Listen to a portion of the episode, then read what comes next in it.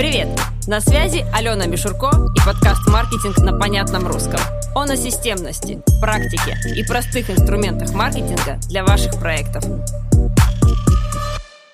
Всем привет, на связи Алена Мишурко, и это подкаст «Маркетинг на понятном русском». Здесь мы говорим о системности, практике и простых, а самое главное, быстро внедримых инструментах маркетинга для любых проектов. Разбираемся, почему даже небольшому проекту нужен маркетинг и куда вкладывать ресурсы и силы, чтобы были продажи. И сегодня я отвечаю на ваши вопросы. Итак, первый вопрос. Что делать, если личный контент популярнее экспертного? А, знаете, очень хороший вопрос, потому что а, знаете, в нем очень много всего скрыто. А, давайте я его переведу с а, такого как бы глубокого на более понятный. А, вероятнее всего, автор вопроса ведет экспертный блог, и когда он пишет что-то умное и полезное, реакции меньше, а когда пишет или выкладывает, да, там более личные фотографии, где-то бывает там с детьми, с собаками или про что-то свое, а, реакции больше. И создается впечатление, что людям вот это полезное как будто бы и не надо. И думаешь, как бы, знаете, ну что уже, одни уже котиков, что ли, выкладывать? Как-то это все странно выглядит. А, давайте посмотрим, почему это бывает. А, во-первых, эксперты очень часто грешат э, очень сильной заумностью. То есть э, в силу того, что эксперт это человек, который очень глубоко разбирается в своем продукте, много читает, знает, глубоко погружен, и ему хочется вот этим знанием поделиться, он иногда его настолько энциклопедично выдает, что в принципе этот контент не предполагает какой-то реакции. То есть, например, какой-нибудь э, там маркетолог, да, тоже пишет, ребята, всем нужно определять, бу-бу-бу-бу-бу-бу, знать вот это, считать конверсии, трафик, знаете, как это, я все сказал. Ты читаешь, понимаешь, ну окей, я согласен, конверсии надо знать, трафик надо знать, определять надо. Что на это сказать? Вау, да я вообще ни, никогда конверсии не считала, прямо сейчас побегу, ну вряд ли. Поэтому здесь мы это воспринимаем просто как информацию. Это получается абсолютно информационный контент – и на него, в общем-то, как бы и непонятно, как реагировать. Это первый момент. Второй момент, э, когда на что мы реагируем. Вот обратите внимание, как правило, люди реагируют на то, что им либо у них болит, где-то откликается, либо где у них был какой-то свой опыт и есть чем поделиться – а, ну, например, там та же самая там, фотография, где ваша, там, или видео, сторис, где ваша собака бежит. Любой человек может сказать, блин, собака классная, блин, как классно вы бегаете. То есть это такая абсолютно легкая реакция, лайтовая, потому что, э, ну, человеку понятно, собака бежит, всем весело, всем хорошо. А, то же самое, да, на экспертный полезный контент не напишешь, потому что кажется, что раз человек сказал что-то очень умное, то тоже нужно сказать что-то очень умное. Поэтому а, первый вариант – не разделять вот их до такой степени. Во-первых, а, экспертный контент может быть проще и ближе к людям. Я обычно говорю своим, да, ребят, давайте спустимся с Луны на нашу грешную Землю. То есть, когда эксперт вот там как будто бы с Луны сидит и вещает абсолютно умные вещи, а аудитория Земли ему молчаливо внимает, как такому, знаете, гуру всея планеты. Будьте проще. Говорить о том, что у человека – в контексте вашей экспертности, о чем он переживает конкретно сегодня. То есть, например, а, тот же самый нутрициолог может очень умно говорить о том, что ПП правильно нужно следить за собой, тра-та-та, и читать нотации, а может написать тоже, э, такой же дать экспертный контент, но написать, пришли в магазин выбирать курицу, там, не знаю, как выбрать курицу в магазине. У человека вот прямо сейчас не болит правильный образ питания. По ночам ему не снится, а ужин для семьи ему готовить прямо сегодня. И, соответственно, если его, а, ваша экспертность попадет в его вот, знаете, такие обычные человеческие потребности, то и реакция будет совершенно другой. Во-вторых, э, мне кажется, уже в-третьих и в-четвертых, ладно, не буду э, нумеровать, личный контент можно использовать для формирования доверия. То есть через личный контент вы формируете доверие э, через, к себе как к человеку, через экспертный доверие к себе как э, к профессионалу. То есть они играют разные роли, их не нужно сравнивать. Например, продающий контент вообще у всех не заходит, как правило. Ну уж редко можно извратиться и написать такой невероятно продающий пост, который прям все бы залайкали, закомментировали, э, репостили, отправляли, и была бы прям как бы такая невероятная ажиотаж. А, что ж теперь, продающие посты не писать? Конечно, мы их пишем, но мы понимаем, что продающие посты нужны для того, чтобы продавать. И странно было бы их э, сравнивать там по активности, например, с какими-то там личными откровениями. Это просто разный контент, поэтому не парьтесь и используйте каждый в своем варианте. Ну и проведите такой, знаете, небольшой э, чек-лист экспертного контента. Может быть, действительно вы вот на Луну немножко поднялись, и есть смысл опуститься к людям и быть к ним просто ближе и проще. А, второй вопрос – а правда ли, что не стоит снимать онлайн-курс до запуска? Кто такой сказал? А, так, давайте тогда разберемся чуть подробнее. Что такое, ну, я так я понимаю, есть онлайн-продукт, в данном случае это курс. И у него есть этапы жизни. То есть первый этап – это создание, методология.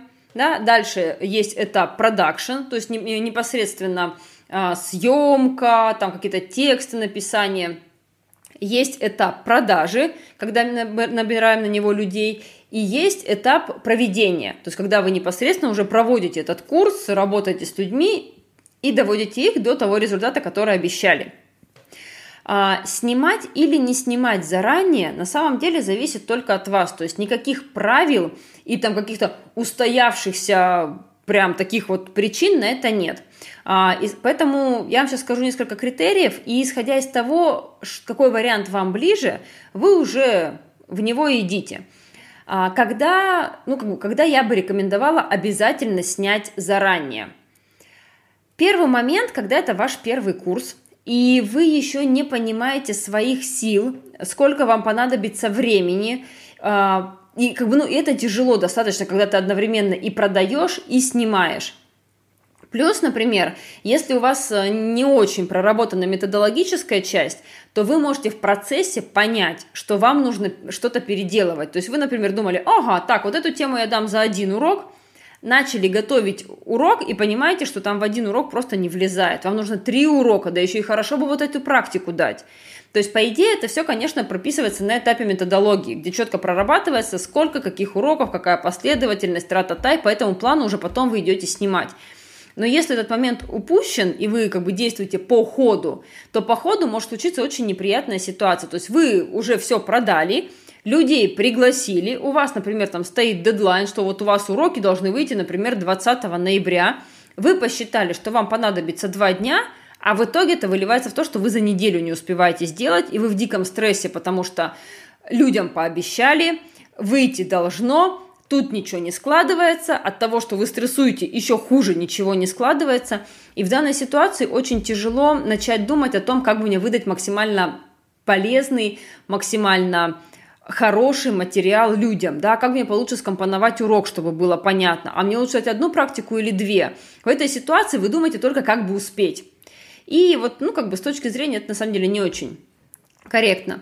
А, второй вопрос, когда, э, вторая ситуация, когда есть смысл снять заранее, это когда вы человек-оркестр, и вы понимаете, что, допустим, а, для того, чтобы делать контент, там, продавать или, например, эм, запускать продвижение, плюс там вебинарная воронка, в зависимости от того, как вы планируете привлекать трафик, на это понадобятся ваши ресурсы, и много и вы понимаете, что вам просто не порваться. То есть, если вы будете с одной стороны писать уроки, а с другой стороны э, делать продажи, то какая-то часть просядет. Тогда проще отснять заранее и, соответственно, потом спокойно продавать. То же самое, например, если у вас есть какие-то внешние обстоятельства, которые могут вас подкосить, и вы их не можете контролировать. Ну, например, у вас очень маленькие дети – и вы понимаете, что сейчас все хорошо, но тьфу-тьфу-тьфу, это все дети, и завтра все могут слечь с животами, с зубами, а писать уроки и одновременно прыгать с температурящим ребенком – это тоже нереально. И подготовить ничего качественного, ну, действительно сложно в такой ситуации. Поэтому здесь вам тоже будет удобнее и комфортнее, если вы сначала все отписали, и потом вы уже продаете готовый продукт, понимая, что у вас все готово. В этой ситуации просто нервотрепки меньше – то есть это вот э, те моменты, когда действительно есть смысл разделить. Когда лучше снимать параллельно с запуском? А, Первый момент, если вы четко понимаете, что если вы будете делать по-другому, то вы никогда его не запустите. Есть люди, кто точно про себя все знает, что если у него не будет вот эти гарри-попы, если у него не будет дедлайна, что 20 числа уроки должны быть, то он их будет писать следующие 4 месяца. Это неплохо, это нормально. Когда ты знаешь сам себя, когда ты знаешь свои слабые и сильные стороны, ты можешь э, действительно как бы, ну, э, не управлять собой, ну, ты их понимаешь, давайте на этом остановимся. То есть, если вы четко понимаете, что вы будете просто прокрастинировать и тянуть следующие пять лет, тогда закрываем глаза, ставим дедлайн и идем в параллели. Вас это будет стимулировать, вы сможете отснять. А, второй момент, а, а, когда, как правило, первые деньги от продаж идут на продакшн и на рекламу. То есть, когда вы понимаете, что у вас сейчас э, нет возможности, например, там, заплатить оператору за съемку и монтаж, нет нужной суммы на рекламу, но без этого запуститься сложно. Поэтому вы делаете первые продажи, например, на лояльную аудиторию. Вот эти деньги, которые вы получили, вы запускаете в параллели, снимаетесь и дальше уже продаете. И третий, наверное, вариант, когда так можно делать, когда вы уже очень опытны, когда вы четко можете распланировать, когда это, как, ну, как правило, это не первый запуск. То есть вы распланировали, вы знаете свои силы, вы понимаете, сколько у вас времени уходит на написание, на съемку. Вы понимаете, что у вас хватит ресурса одновременно готовить уроки и заниматься контентом, заниматься продажами. И в целом, как бы, ну, у вас все схвачено. То есть в этом случае можно в параллели.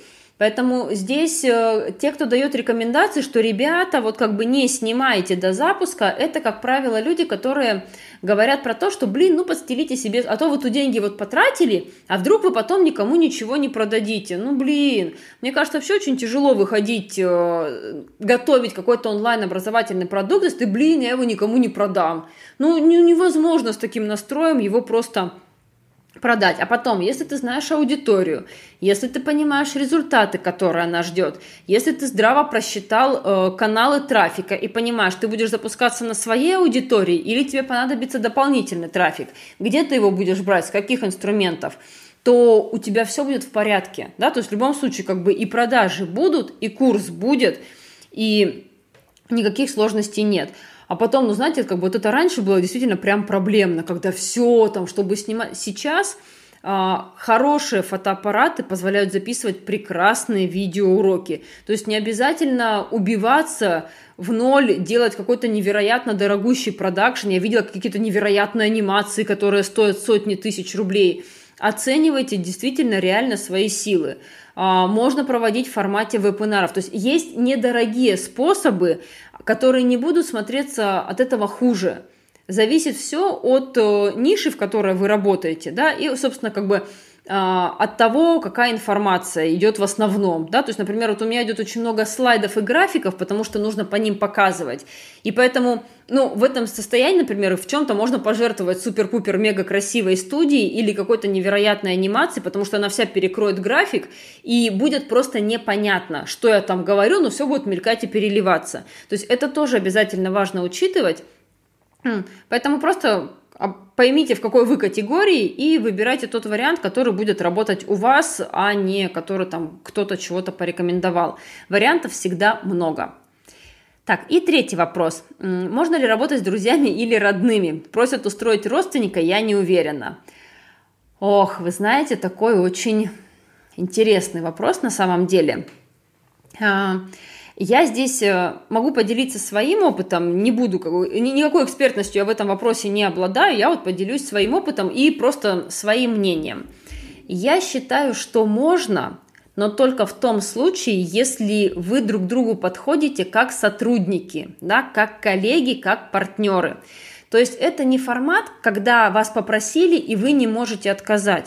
То есть это такой же, то есть если вы нанимаете под себя, то есть человек будет работать под вами как подчиненный, то относитесь к этому так же, как к найму стороннего сотрудника. То есть у человека должны быть те компетенции, которые вы бы искали у другого человека, если бы нанимали его с улицы. То есть вы их должны также понимать. И не только компетенции, но и личностное качество. То есть сможет ли он быть реально эффективным на этой должности.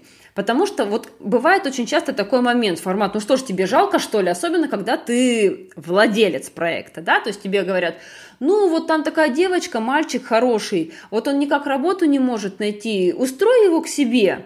И здесь только мы с вами понимаем, что устрой его к себе, может быть, с чьей-то стороны смотрится очень легко, но когда ты ежемесячно платишь человеку зарплату, то ты хочешь платить ее за реальный результат, а не за тем, чтобы чей-то мальчик где-то был как-то пристроен. Поэтому здесь по рекомендациям, то есть если вы нанимаете под себя, оцениваете так же, как э, вот прямо сотрудника, которого вы бы оценивали на собеседовании – если это партнерство, то есть когда вы равны, это ваш совместный проект, тогда оценивайте друг друга. В идеале, вы можете спокойно об этом прямо поговорить как партнеры. То есть вы должны дополнять друг друга и усиливать проект. И вам вдвоем в этом проекте должно быть комфортно и как бы ну, идти с одинаковыми целями, с одинаковым видением потому что огромное количество отношений испорчено на ниве вот работы с друзьями или с родными, огромное количество партнерств распалось. А, обещала поделиться своим опытом. У меня очень разный опыт на этот счет. А, по поводу работы с родными. А, тот проект, в котором мы сейчас, проект «Маркетинг на понятном русском», мой партнер – это моя сестра, родная. Это крайне удачное партнерство, прекрасное и чудесное, но мы к нему подошли очень зрело. То есть мы действительно на берегу определили, что мы можем работать в адекватном партнерстве. Мы стараемся не лезть друг к другу, но, например, нам пришлось выстраивать э, отношения рабочие отдельно, семейные отдельно. В том плане, что иначе ты все время сваливаешься в разговоры про работу. А с родной сестрой хочется говорить не только про работу но и про другие вещи. А, в другой период жизни я работала тоже с родственником, он был у меня в подчинении, и это был удачный опыт, когда, ну опять же, как бы я вот понимала, какие у человека сильные стороны и что он сейчас может закрыть. А, про друзей у меня неудачный опыт сотрудничества – это на, дол, на несколько лет потерянная дружба, которая, ну, вот как бы такого, скажем, даже на партнерство, да, из-за не получившегося партнерства это скорее не очень такая вдохновляющая история. Вот, сейчас мы восстанавливаем наши отношения, но на это потребовалось несколько лет – вот. А также, например, сейчас вот наш, в нашем с вами проекте маркетинга на понятном русском а, мы работаем, а, мне помогает мой муж, но это именно в формате помогает. То есть он помогает по всей технической реализации. Например, вот данные подкасты монтирует Саша. Он делает нам лендинги, он а, помогает там с техническими настройками, с настройками вебинаров, то есть в рамках своих компетенций. А здесь мне тоже очень комфортно, потому что я прям ему могу доверять э, точно, точно, точно. И вот, вот в этом объеме нам хорошо. Поэтому смотрите, э, однозначно рекомендации стоит или не стоит, я дать не могу. Э, вот могу дать рекомендации по то, что не кидайтесь в ом, не, не думайте, что, блин, если нам так классно, мы так клево дружим, нам будет классно работать, вообще не факт.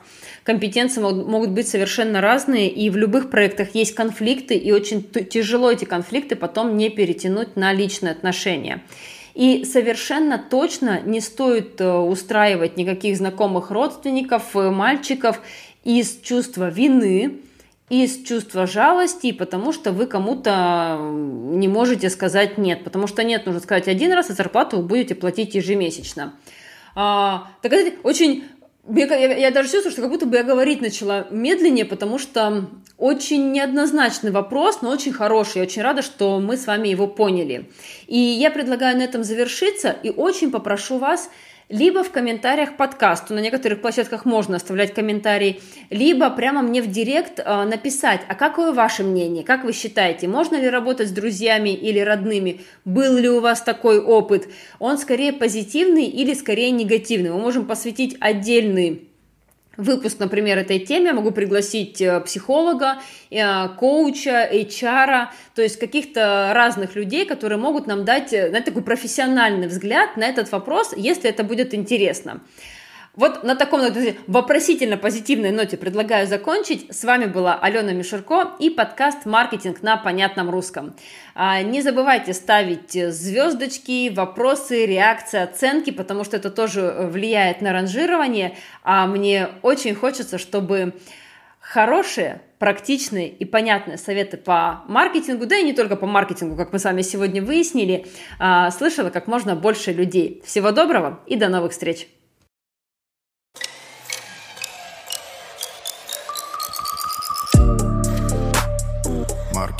На понятном русском. На понятном русском. Маркетинг на понятном русском. Маркетинг на понятном русском.